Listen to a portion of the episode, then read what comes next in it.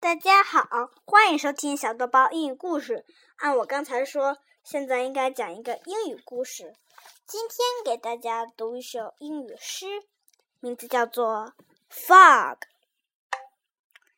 The fog comes on little cat feet. It sits looking over harbor and city on silent hunches, and then moves on. 我的诗读完了，欢迎明天继续收听更多的故事、诗和歌。